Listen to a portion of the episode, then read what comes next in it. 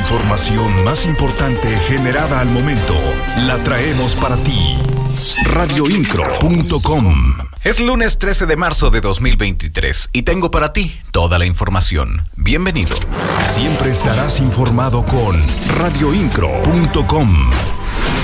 Ninguna empresa ha dejado de venir por falta de agua a Querétaro. Asimismo, tampoco ningún desarrollo habitacional se ha suspendido o dejado de planear. Así lo dijo la mañana de este lunes, mencionando que es muy importante visualizar a 50 años la efectividad del proyecto del Acueducto 3. También comentó que el agua no es del estado de Hidalgo, sino de la nación, y que se cuenta con el apoyo del presidente Andrés Manuel López Obrador resaltó la visión del entonces gobernador Paco Garrido que hizo la obra del Acueducto 2. Las noticias de Querétaro están en radioincro.com. El titular de la Secretaría de Desarrollo Sustentable, Marco Antonio del Prete, destacó que Querétaro ocupa el segundo lugar a nivel nacional con mayor formalidad laboral.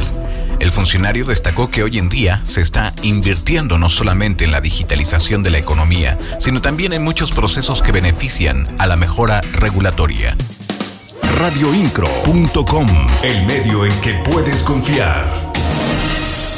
El gobernador de Querétaro, Mauricio Curi González, habló sobre la importancia de brindar a los pequeños emprendedores la facilidad para incorporarse a la formalidad.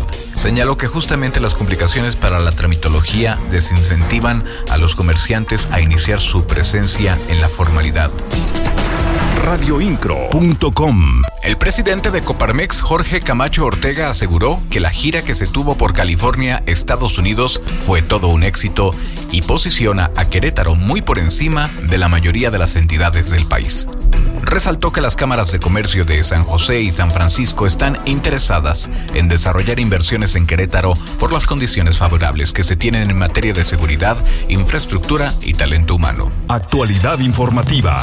Radioincro.com. Además, menciona que el Poder Judicial de la Federación tiene en sus manos el futuro de la democracia en México. Aseguró que existen varios elementos para echar atrás el llamado Plan B tras subrayar en particular la forma en cómo la Cámara de Diputados realizó el proceso sin llevarlo a discusión. Las noticias de Querétaro están en radioincro.com.